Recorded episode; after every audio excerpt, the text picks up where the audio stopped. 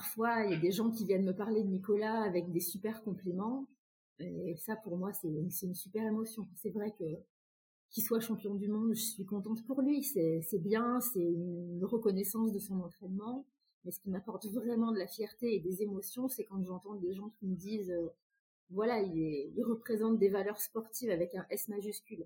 C'est l'humilité, c'est le plaisir du partage de son sport et de ses de ses connaissances, de voilà, de ce qu'il a appris au fil de ses années de pratique. Ça, pour moi, c'est c'est de l'émotion. C'est une super bonne émotion.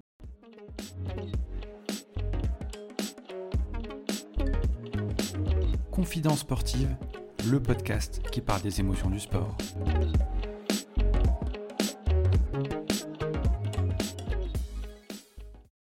Passionnée de sport, elle fait partie des personnes essentielles à la réussite des sportifs et sportives de haut niveau. Diététicienne nutritionniste, elle a la particularité d'avoir une double casquette en étant également préparateur mental.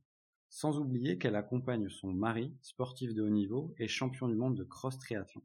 J'ai nommé Séverine Durin. Comment ça va Séverine? Ça va très bien, merci. Merci de m'accueillir sur ce podcast. Bah écoute, merci à toi d'avoir accepté euh, l'invitation. On a mis on a été mis en relation par euh, Gaël, que je salue d'ailleurs. On le salue, oui. Bonjour Gaël et bonjour Laura. On les salue. Séverine, euh, le podcast parle des émotions du sport. Si on vient à tes premiers souvenirs d'enfant, le sport, ça commence comment pour toi? Le sport, ça commence par de la danse de la danse et des claquettes. Euh, voilà, j'allais euh, avec euh, plaisir, en tout cas, m'entraîner chaque semaine. Alors c'était pas de l'entraînement, c'était du jeu, c'est du plaisir. Et entre temps, est-ce que tu as pratiqué d'autres disciplines? J'ai fait du judo, du jujitsu, et puis j'allais à l'athlétisme à l'école le mercredi après-midi. Et alors, comment te vient euh, cette particularité de s'intéresser à, la, nutrition? Euh, Je sais pas comment ça me vient. C'est quelque chose qui a beaucoup d'importance pour moi.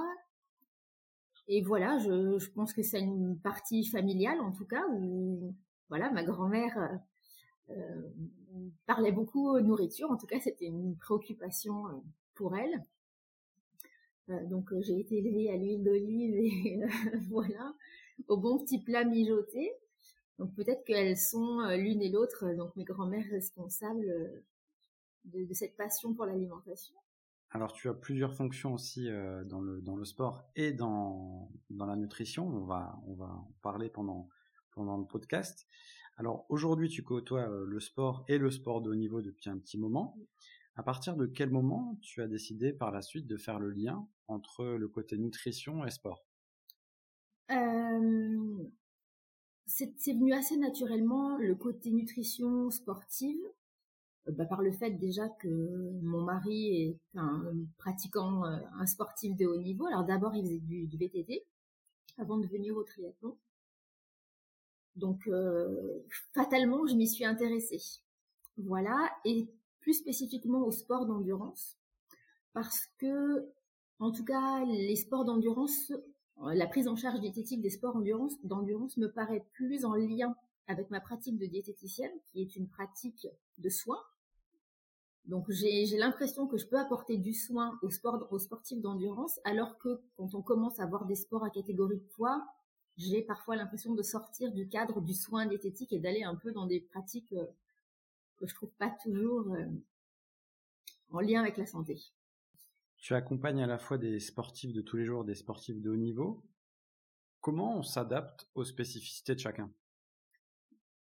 Les demandes sont très particulières, donc euh, sont, sont, très spécifiques à chacun. C'est voilà, je m'adapte en, tout cas en ce qui concerne la prépa mentale en fonction des demandes des uns et des autres, de la même manière que je m'adapte je m'adapte aux demandes des uns et des autres en diététique. On dit que les émotions peuvent causer aussi des troubles alimentaires. Est-ce que c'est vrai? Comment tu analyses la chose et notamment pour les sportifs? C'est vrai. Euh, les émotions euh, causent des troubles alimentaires. Alors chez les sportifs, ce que je relève le plus, c'est le souci de vouloir trop trop bien manger. Qui conduit à ce qu'on appelle de l'orthorexie. Donc c'est un trouble du comportement alimentaire. On veut trop bien faire. Ça rigidifie vraiment le comportement alimentaire. C'est ce qu'on retrouve majoritairement ou alors dans des sports à catégorie de poids ou esthétique, euh, des choses qui relèvent plus de l'anorexie. C'est bien euh, des comportements liés à l'émotion voilà qui sont qui sont la prise en charge est plus compliquée en tout cas pour d'autres d'autres choses qui sont plus de l'ordre de ne pas savoir comment manger, de ne pas savoir comment manger. Et puisque tu as cette double casquette sur la partie nutrition, est-ce que tu fais le relais du coup derrière avec les sportifs par rapport à la gestion des émotions sur la partie préparation mentale? Alors oui, des fois euh, on vient me consulter. Donc un sportif vient me consulter parce qu'il veut faire de la diététique et on arrive au fil de la conversation à parler euh, préparation mentale puisqu'on parle performance. Et d'autres fois, euh, des sportifs viennent me consulter en tant que préparatrice mentale. Et là, par contre, je leur parle systématiquement de nutrition parce que justement, ils viennent pour faire de la performance et ça me paraîtrait complètement fou de ne pas aborder ce volet-là, qui est primordial à la bonne performance.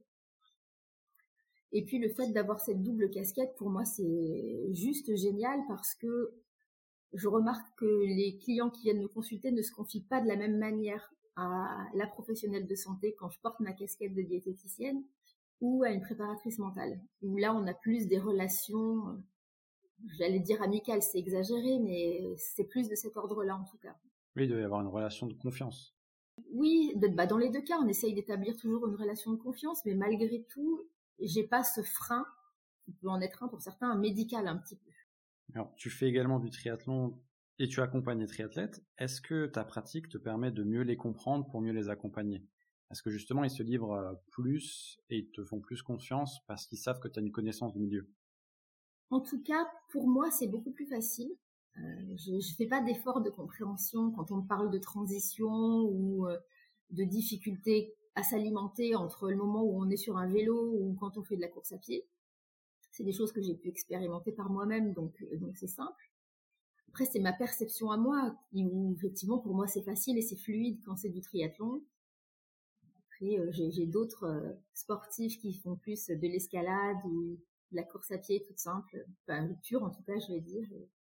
Est-ce que tu t'inspires justement de ces disciplines, puisque tu as des sportifs d'autres disciplines comme l'escalade, pour les pour prendre des bonnes, des bonnes pratiques et les transmettre dans le triathlon, et inversement D'un sport à l'autre, oui. Et parfois, je m'inspire aussi de certaines euh, routines qui sont plus professionnelles, qui n'ont rien à voir avec le sport et qui peuvent être applicables euh, dans la pratique sportive ou l'inverse. Parfois, j'ai des professionnels, euh, des entrepreneurs qui viennent me consulter. Et là, c'est des pratiques qui relèvent de, des pratiques sportives qu'on va appliquer au monde de l'entreprise. Du côté familial, ton mari est champion du monde de cross triathlon.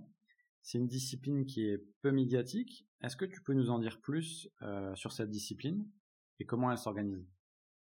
Alors, elle s'organise comme le triathlon traditionnel, c'est-à-dire qu'on commence par une partie natation.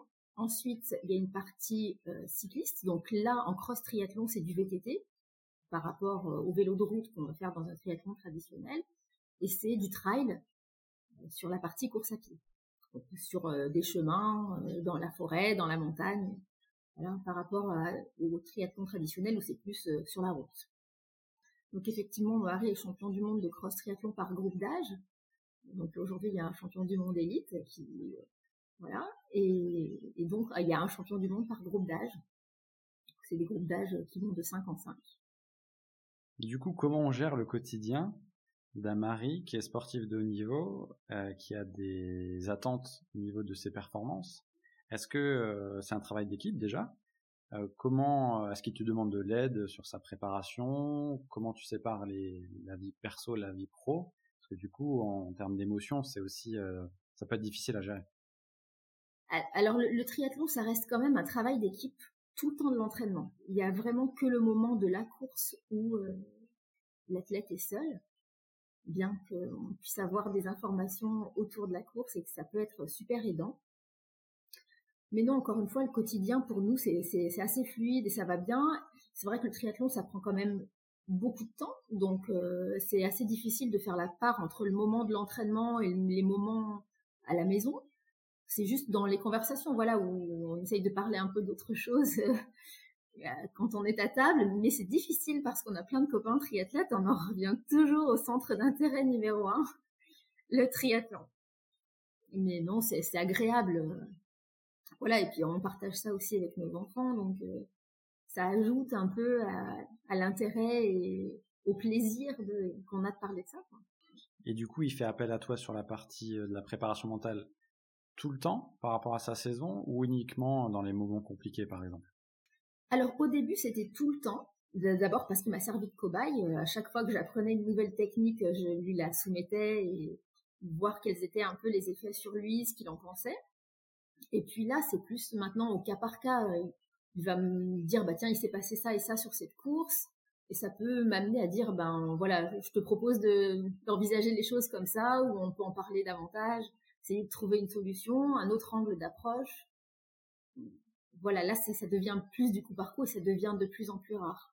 On va dire que ma présence utile pour l'instant, elle est surtout sur le volet diététique où il n'a pas à réfléchir à qu'est-ce qu'on mange deux, trois jours avant ou le jour même de la course. Ça, je pense que pour lui, c'est super pratique.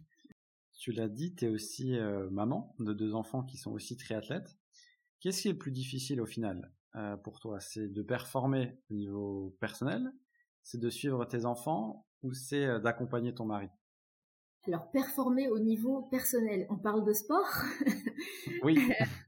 non, je, en ce qui me concerne, c'est une recherche de plaisir et de partage. C'est voilà, c'est super sympa d'être ensemble sur la course, dans tous les, toute la périphérie de la course, avant, après, pendant, d'encourager les copains pendant qu'on est sur la course, ça c'est super, et d'être encouragé par les gens qui sont bord. Ensuite, euh, euh, voilà, en ce qui concerne mon mari ou mes enfants, c'est c'est quand même difficile quand c'est les enfants parce que j'ai une part euh, de soucis en moi. Je voudrais pas qu'ils se fassent mal, je veux pas qu'ils tombent, je veux pas qu'ils soient déçus. En même temps, ça fait partie du jeu. Mais c'est plus difficile à accepter en tant que parent qu'en tant que qu'en tant que Alors, il y a la situation sanitaire qui était compliquée depuis deux ans, qui influe sur la pratique et la santé des gens. Comment tu as vécu cette période, euh, notamment toi par rapport euh, aux personnes que tu as accompagnées, les sportifs notamment, et est-ce que tu as constaté euh, des dégâts? Alors au début, j'ai constaté plutôt des choses positives en ce qui concerne le volet diététique, parce que sans parler de sportifs, mais de la population en général, il y a eu une grosse prise de conscience en ce qui concerne l'alimentation, des sources d'approvisionnement, le soin de bien faire. Et puis là, la source, c'est un petit peu taré. Voilà, avec la reprise de l'activité d'une manière euh, presque normale, voilà, ça y est, c'est reparti comme euh, comme avant. Donc euh, voilà, il y, a moins de soins apportés à son alimentation quotidienne, il y a beaucoup plus de plats préparés. Bon, le temps s'en mêle, hein, chaque jour c'est minuté pour tout le monde. Et puis en ce qui concerne les sportifs en particulier, on alors je ne sais pas si on peut parler de dégâts, mais en tout cas oui, il y a des habitudes qui ont changé, avec les entraînements qui ont changé, certaines prises de poids qui posent question, parce qu'il y a eu moins d'entraînement. Donc un simple retour à des habitudes euh, et une routine quotidienne euh, règle, règle la question. Et puis par contre, j'ai pas mal travaillé en prépa mentale pendant le, confinement, alors en visio bien sûr, mais euh, c'était c'était des chouettes moments, puis ça permet justement de prendre plus de temps de, s'étaler davantage, euh, de réfléchir davantage à différentes questions et c'était euh, c'était un bon moment, un bon long moment. Sur cette période-là, est-ce que tu as plus euh, entre guillemets travaillé sur la préparation mentale avec les personnes que tu suis plutôt que sur la diététique? Oui, oui, pendant le confinement, j'ai fait beaucoup plus de prépa mentale que de, diététique, ça c'est sûr. Mon cabinet était fermé à ce moment-là, donc j'ai rencontré physiquement personne. C'est beaucoup plus facile de faire de la prépa mentale en visio que de faire de la diététique en tout cas. Ça, ça se fait, mais c'est pas, c'est pas pareil. Le contact est différent. Et est-ce que tu constates aussi euh, une évolution de l'alimentation ces dernières années, euh, notamment chez les sportifs, qui ont de plus en plus assimilé euh, cette notion-là comme une notion essentielle pour la performance? Je pense que oui, c'est le fait que ça devienne un facteur de performance, que la bonne alimentation soit un facteur de performance, ça c'est ça pose beaucoup de questions. D'ailleurs, à chaque fois qu'il y a un nouveau régime de sportifs donc, donc médiatiser un peu. Je pense par exemple au régime sans gluten de Novak. on en a beaucoup parlé dans le cabinet. Si moi je faisais pareil. Puis après, c'était le régime cétogène des cyclistes.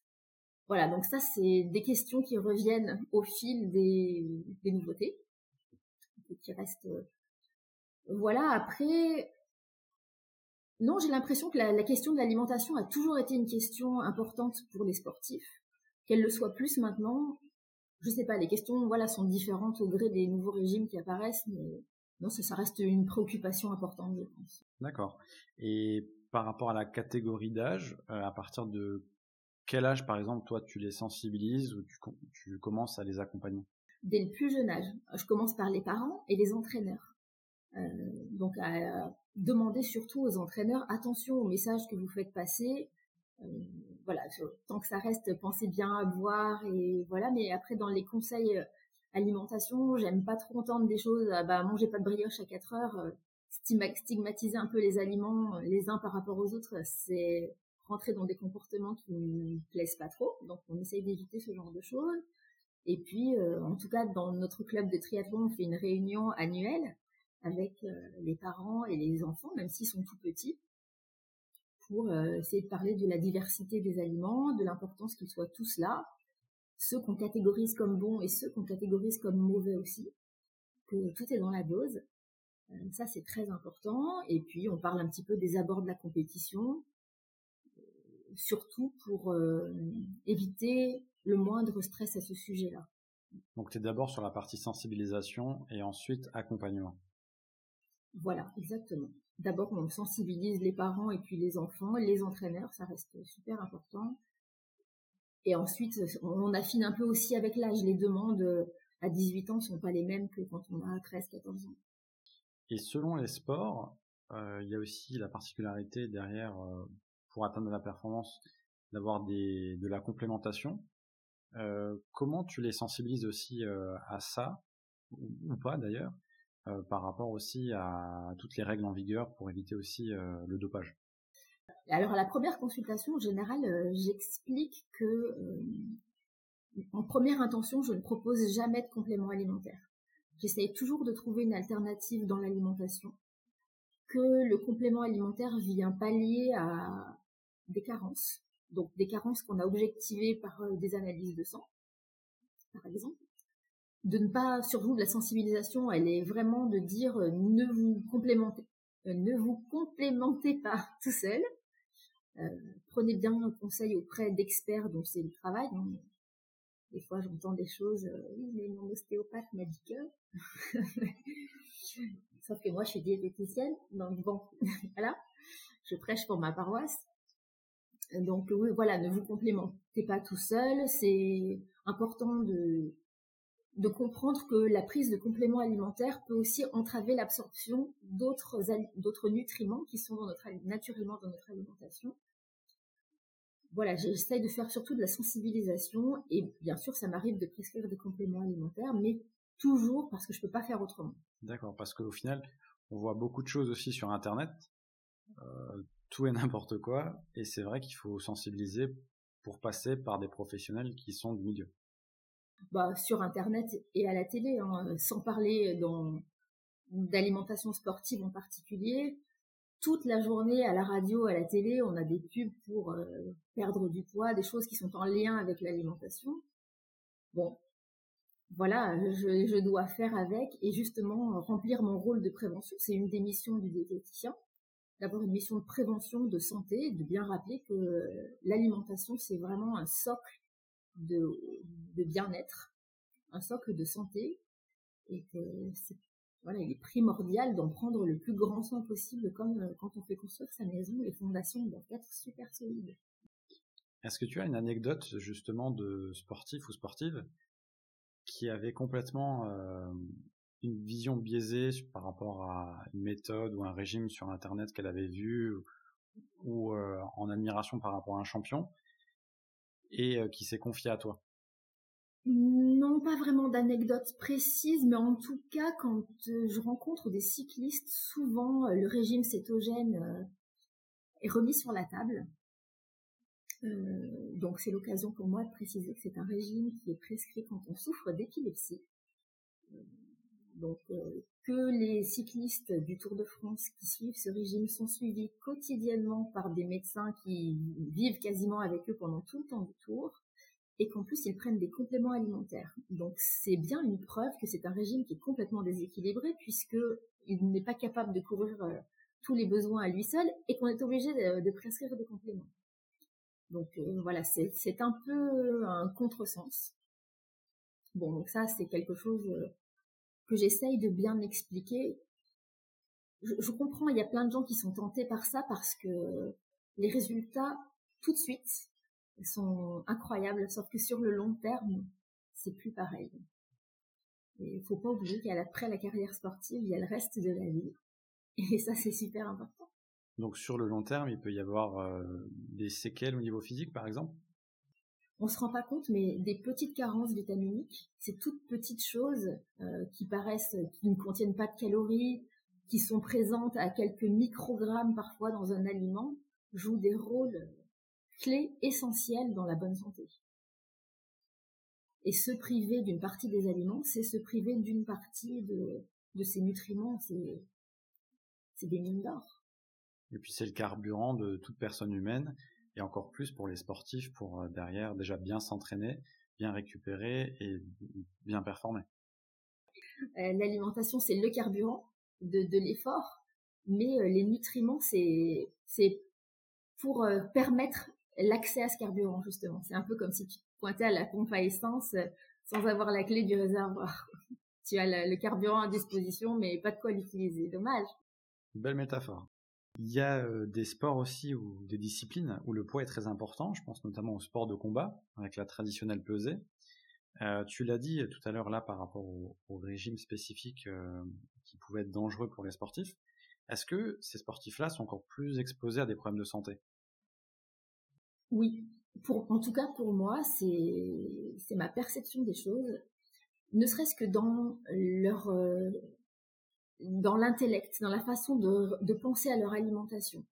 Je rencontre par exemple des sportifs ou des sportives la plupart du temps qui viennent me dire mon entraîneur me pèse toutes les semaines et pour moi c'est une angoisse terrible. Et ça, ça modifie toute leur façon de manger euh, aussi bien euh, dans le choix, dans les choix alimentaires que dans la dans la façon, dans, dans la sérénité en fait. Il n'y a plus de sérénité au moment d'être à table. Et ça impacte toute la vie, quoi. Toute la, toute la journée, elle pense, euh, enfin, il ou elle, parce que finalement, je dis sportif parce que c'est la majorité des filles, majoritairement des filles, mais ça arrive aussi que des garçons me parlent de ça où euh, toute la journée ils vont penser à qu'est-ce que je vais manger, bah, aujourd'hui c'est la pesée. Voilà, c'est terrible d'être dans cette pression euh, constante. Donc c'est un vrai stress pour les sportifs et du coup ça peut aussi modifier leurs émotions, euh, comme tu dis, à l'entraînement, à la pesée et après pendant le combat. Ah oui, oui, tout à fait. Alors pendant le combat, je sais pas, je suis pas dans leur tête à ce moment-là, mais en tout cas, à la pesée, ça, ils m'en parlent régulièrement c'est l'angoisse de la pesée, l'angoisse de savoir euh, bah, si la pesée va être bonne ou non, et puis tout ce qu'ils peuvent être amenés à faire pour euh, pour peser le bon poids, transpirer des litres d'eau, voilà pour faire le bon poids, alors que finalement c'est que de l'eau. Et est-ce que tu as des sportifs que tu as pu suivre ou, ou tu as eu la connaissance qui ont une pratique intense et qui dans les moments un peu plus compliqués ont eu des problèmes du coup qui se sont engendrés sur la nutrition? C'est quelque chose, euh, une chose à laquelle n'importe qui est soumis. Je pense qu'on trouve facilement du réconfort dans l'alimentation, sportif ou non. Et peut-être d'autant plus chez les sportifs du fait que certains aliments représentent quand même une, interdiction. Toi, je m'étais jamais posé la question avant que tu me la poses, mais effectivement, peut-être que les sportifs ont davantage euh, alors de se rabattre sur des aliments interdits, c'est super confortable, ça apporte un petit, la petite dose de confort. Mais après vient la culpabilité. Parce qu'on dit toujours que il y a un repas dans la semaine, on appelle ça le cheat meal, où on se fait plaisir. Toi, tu as des consignes particulières par rapport à ça Ou est-ce qu'on peut se faire plaisir tout en s'écoutant et derrière, par rapport à la, charge d'entraînement, bah, être parfaitement équilibré? Le revers de cette pratique d'un repas par semaine plaisir, c'est que ça induit que tous les autres repas ne sont pas du plaisir. Alors, on peut se faire plaisir en mangeant des haricots et des courgettes, ça peut être super cool, et on peut aussi manger, avoir du plaisir en mangeant un burger. L'idée, c'est quand même d'essayer d'écouter ses sensations alimentaires, ses sensations physiologiques. Ça, c'est super intéressant comme comme discours, comme conversation avec des sportifs, parce qu'ils sont super à l'écoute de leurs sensations physiques. Donc voilà, écoutez vos sensations physiologiques de faim et de rassasiement. J'ai faim, je mange, j'ai plus faim, je n'ai pas faim, je mange pas c'est un peu raccourci dit comme ça, parce que quand les émotions s'en mêlent, c'est pas toujours facile, mais en tout cas, voilà, sur le plan euh, purement physiologique, ce serait d'essayer de se rapprocher le plus possible de ça, de pas catégoriser les aliments comme étant bons ou pas bons. Ce serait comme, euh, là, c'est pour faire encore euh, un petit un petit rapprochement, c'est comme si toute la semaine on mange super mal et que le dimanche on fait un repas super équilibré, super diététique, ça sert à rien. Bah du coup dans le sens inverse c'est pareil. C'est faut pas se faire des nœuds au cerveau avec un repas qui serait un peu déséquilibré, c'est pas très très grave. Toute la semaine est là pour euh, créer de l'équilibre justement. Et puis c'est intéressant ce que tu dis parce que c'est vrai qu'il y a beaucoup de sportifs, euh, notamment des sportifs très connus, qui, euh, après leur carrière, euh, sont, totalement devenus méconnaissables avec une grosse prise de, poids, euh, dû du coup à cette privation, tu penses? Alors c'est pas que ça, c'est le muscle est habitué à faire des petites réserves donc de, molécules de, pas de molécules pardon de, de gouttelettes de graisse tout prêt pour son utilisation pendant l'activité physique et c'est une habitude qui vient avec l'entraînement et puis évidemment cette habitude, elle perdure même après l'arrêt de l'activité, de la carrière du sportif, le temps que le métabolisme revienne, euh, on va dire, à, la à un fonctionnement plus traditionnel. Effectivement, il y a une prise de poids, mais après, pour nous, visuellement, on voit une différence parce qu'on est habitué à les voir très maigres, enfin, ou en tout cas très affûtés. Le poids d'un d'un coureur du Tour de France, c'est loin d'être un poids normal hein, pendant le pendant le moment de la course. Et en fait, quand on les voit à des poids normaux, on se dit ah bah dis donc, euh, il a grossi. Bah non, en fait, il a un poids complètement normal. Avec ton expérience et ta vision, justement, comment tu vois évoluer l'alimentation et le sport dans les années à venir, euh, notamment avec euh, tout ce qui se met en place? Là, il y a une dynamique par rapport aux Jeux Olympiques et Paralympiques 2024. Il y a le numérique qui se développe aussi. Est-ce que toi, tu penses que on va aller dans le bon sens ou est-ce que ça peut être compliqué?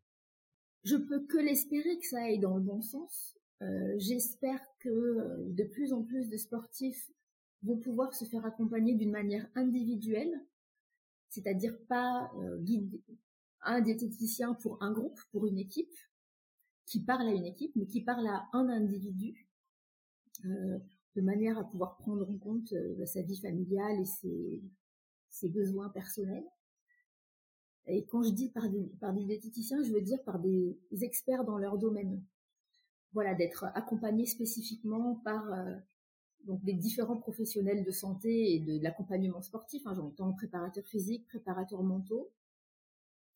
Oui, donc je peux qu'espérer que ça aille de plus en plus et de mieux en mieux. Voilà, après, c'est toujours des domaines où quand, quand il y a de l'argent à se faire, il y a toujours plein de gens qui viennent graviter autour et des fois pas toujours avec des conseils super, euh, super judicieux. Et est-ce qu'en France, on est bien loti? Parce que ton mari a fait énormément de compétitions, face à des étrangers notamment.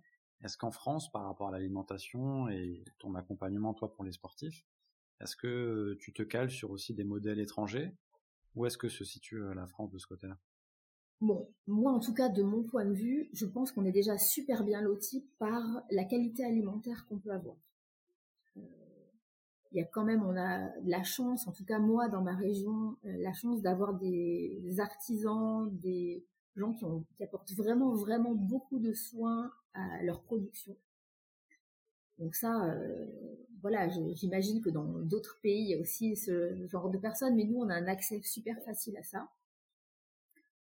Voilà, donc ça c'est quand même un point très très positif et notamment on se rend compte quand on va à l'étranger pour certaines compétitions où c'est quand même compliqué de trouver une salade autrement que sous un plastique. Ça c'est un point vraiment remarquable. C'est important de manger d'abord un comportement alimentaire et de manger en fonction de sa propre culture. J'essaye de rester adapté. Moi, je, n'ai que des sportifs français, donc euh, je m'adapte à la culture française et je sors pas de ce cadre-là. D'ailleurs, on me le demande pas. On est adapté à notre environnement. Par rapport justement aux compétitions à l'étranger, pour s'adapter à la culture, comme tu dis, est-ce que euh, tu penses que le sportif doit s'adapter directement là-bas sur place par rapport à l'alimentation, ou est-ce qu'il doit s'adapter déjà euh, en amont chez lui? Je parle par exemple notamment quand il y a une compétition et qu'on a l'autre bout du monde, on part en Asie, comme tu l'avais dit, ou aux États-Unis. On voyage pas suffisamment longtemps dans dans le pays pour pouvoir euh, s'adapter à ce qui est proposé là-bas. Donc on vient avec nos habitudes et on essaye de les respecter avec les aliments qu'on trouve sur place. Donc euh, typiquement pour nous, c'est d'essayer de trouver euh, des légumes, de la viande à se cuisiner, à se cuisiner soi-même. Donc c'est vrai que quand on se déplace à l'étranger, on essaye d'avoir des appartements avec des cuisines pour faire notre propre sauce. D'essayer de respecter le mieux possible nos habitudes alimentaires. C'est sûr que aux abords d'une compétition, c'est vraiment pas le moment pour faire des expériences culinaires. Parce qu'il y a des sportifs qui ont été euh, des fois touchés par des intoxications alimentaires. Donc je pense que toi, tu dois être euh, intolérant ou alors tu n'es pas habitué à peut-être la culture et les produits du pays. Ou alors ça peut être lié à quoi? Ça peut être lié aussi au mental, avec le stress euh, de la compétition, le décalage horaire? Alors, il y a une partie de stress. Ouais, je pense qu'il y a une partie de stress. Et puis, il y a aussi la, je pense notamment au championnat du monde de, triathlon, justement, au cross triathlon qui se passe à Hawaï. Et la température est pas du tout la même. C'est-à-dire que c'est au mois de fin octobre, début novembre. Et euh, bah nous, on est déjà habitués en quelque sorte à nos températures. Et quand on arrive là-bas, qui fait 40 degrés, qui c'est humide, euh, bah des fois l'adaptation n'est pas toujours facile, et notamment qui concerne l'hydratation. Donc euh, oui, il m'est déjà arrivé d'avoir des appels euh, en disant oui, je suis pas bien, je suis à l'autre bout du monde qu'est-ce que je fais? Donc oui, de donner des petits conseils, de manger tel aliment plutôt que tel autre, euh, d'essayer de trouver euh, bah, justement des solutés de réhydratation pour essayer de limiter la casse avant la compétition.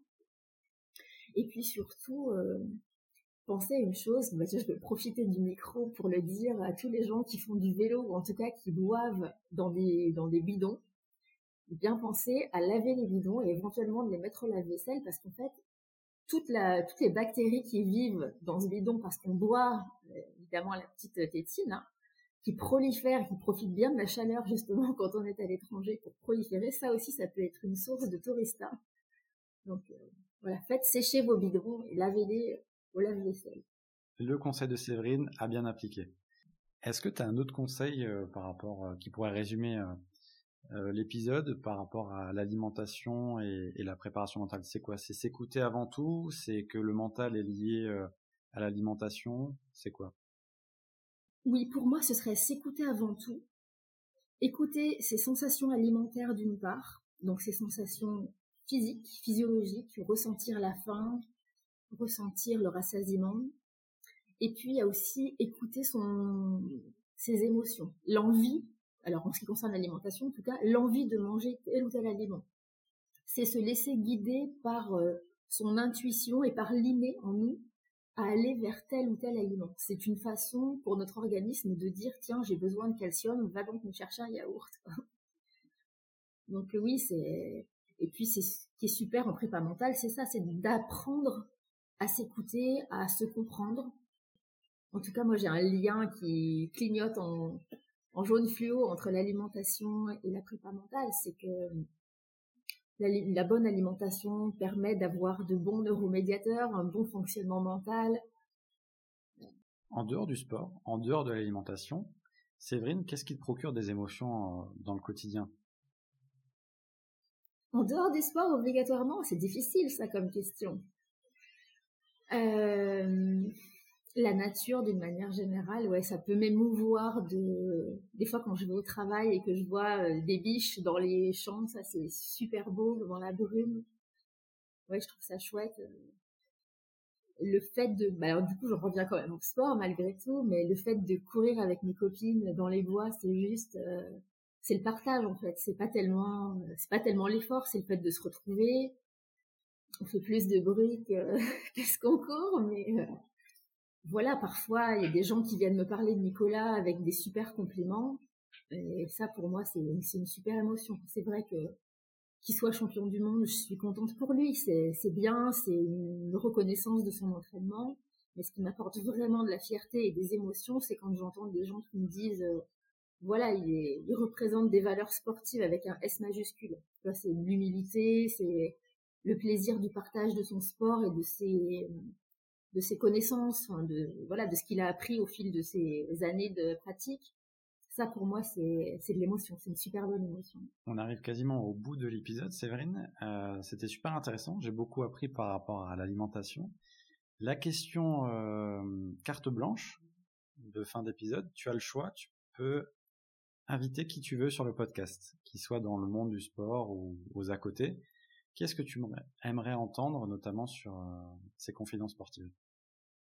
J'aimerais entendre Martin Fourcade d'abord parce que euh, quand je fais de la prépa mentale, je le cite souvent comme exemple. Parce qu'il y a un exercice en prépa mentale qui s'appelle faire comme si. Que j'appelle faire comme si. Je ne sais pas si les préparateurs mentaux euh, l'appellent comme ça aussi, mais en tout cas, c'est essayer de d'imiter en quelque sorte pour s'approprier les méthodes de quelqu'un d'autre. Et donc, euh, moi, quand je vois Martin Fourcade qui est hyper concentré sur ce qu'il a à faire, alors que sur certaines courses, je l'ai déjà entendu des fois annoncé par les journalistes comme euh, perdant, c'est foutu, c'est fini, il pourra plus gagner. Et je le vois qui est là, qui est concentré sur ce qu'il a à faire, viser, tirer, est le plus vite possible. Euh, ouais, pour moi, ça c'est un super exemple et j'aimerais bien euh, pouvoir l'écouter. Bah, je te rassure, tu n'es pas la première qui l'a cité. Donc pourquoi pas un épisode? En tout cas, le biathlon n'a pas encore été évoqué euh, dans Confidence Sportive. Et ça serait vraiment pas mal en plus avec les sports d'hiver en ce moment, les Jeux Olympiques. Ça pourrait être sympa. Pourquoi pas, on verra dans, dans les prochains mois, prochaines semaines. Est-ce que tu as un deuxième nom euh, autre euh, qui pourrait être justement un coach, un préparateur mental, un journaliste ou autre?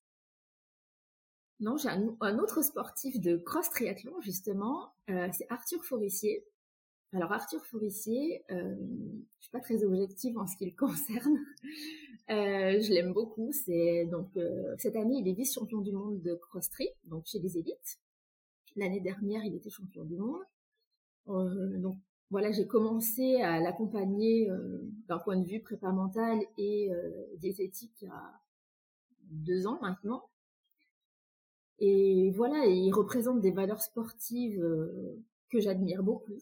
Il les véhicule super bien, il parle super bien du cross triathlon. Le cross triathlon, ça pourrait être pas mal. Surtout que c'est c'est pas assez euh, médiatique, je trouve. Et comme euh, tu l'as dit par rapport à tout ce que ça véhicule euh, comme valeur, ça peut vraiment être faire un bon épisode. Donc, je note avec plaisir. Séverine, ton actualité, sur quoi on peut te retrouver si on veut te contacter par rapport à ton site internet, tes réseaux sociaux? Alors, sur mon site internet, sur Facebook, sur Instagram, je suis là aussi. Bon, je suis pas une grande euh, Instagrammeuse, hein, s'il faut l'appeler comme ça. Bon, je raconte. Euh, je, par contre, une fois par mois, j'ai une chronique euh, santé sur la radio locale. Donc, moi, j'habite près de Vienne, donc près de Lyon. C'est Croc Radio 89.5 FM. Donc, c'est tous les deuxièmes mardis de chaque mois. Et puis on parle un petit peu donc de sport, de prépa mentale, des sujets d'actualité. Voilà, le 22 janvier, il y a eu la journée nationale de la chips. Ça m'a donné un peu de grain à moudre. Donc, euh, bah, n'hésitez pas à suivre euh, Séverine et à la contacter si vous avez des besoins, notamment par rapport à l'alimentation, si vous voulez aller plus loin par rapport à cet épisode de podcast. En tout cas, euh, les, les, auditeurs et moi-même, on a, on a beaucoup appris par rapport à l'alimentation, les émotions et le sport. Donc, Séverine, un grand merci. Un grand merci, Thomas, oui. Et j'espère que l'épisode, bah, l'échange t'a plu et on, reste euh, bien sûr ensemble connectés. Et bien sûr sur Confidence Sportive, n'hésitez pas à noter le podcast et à partager l'épisode si vous a plu. À. À bientôt.